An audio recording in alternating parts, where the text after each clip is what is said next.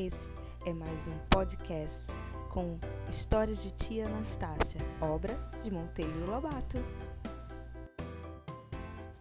A Cumbuca de Ouro Eram dois vizinhos, um rico e outro pobre, que viviam turrando. O gosto do rico era pregar peças no pobre. Certa vez, o pobre foi à casa do rico propor um negócio. Queria que ele lhe arrendasse um pedaço de terra que servisse para a plantação de uma roça de milho. O rico imediatamente pensou num pedaço de terra que não valia coisa nenhuma, tão ruim que nem formiga dava. Fez-se o negócio. O pobre voltou para sua choupana e foi com sua mulher ver a tal terra. Lá chegados, descobriram uma cumbuca.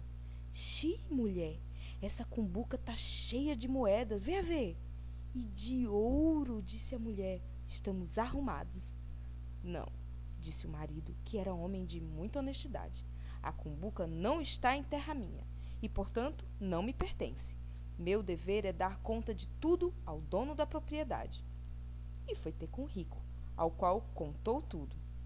Bem, disse este, nesse caso, desmancho o negócio feito. Não posso arrendar terras que dão cumbucas de ouro. O pobre voltou para sua choupana e o rico foi correndo tomar posse da grande riqueza.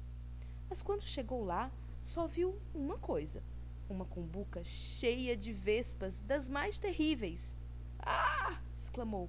Aquele patife quis mangar comigo, mas vou pregar-lhe uma boa peça. Botou a cumbuca de vespas num saco e encaminhou-se para a choupana do pobre.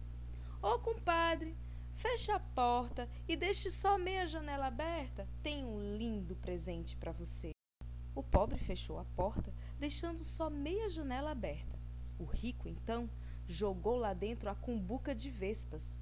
Aí tem, compadre, a cumbuca de moedas que você achou em minhas terras. Regale-se com o grande tesouro. E ficou a rir de não poder mais.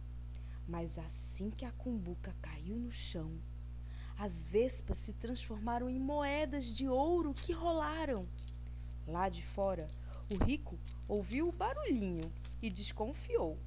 E disse: Compadre, abra a porta, quero ver uma coisa. Mas o pobre respondeu: Não caia nessa. Estou aqui que nem sei o que fazer com tantas vespas em cima de mim. Não quero que elas ferrem o meu bom vizinho. Fuja, compadre! E foi assim que o pobre ficou rico e o rico ficou ridículo.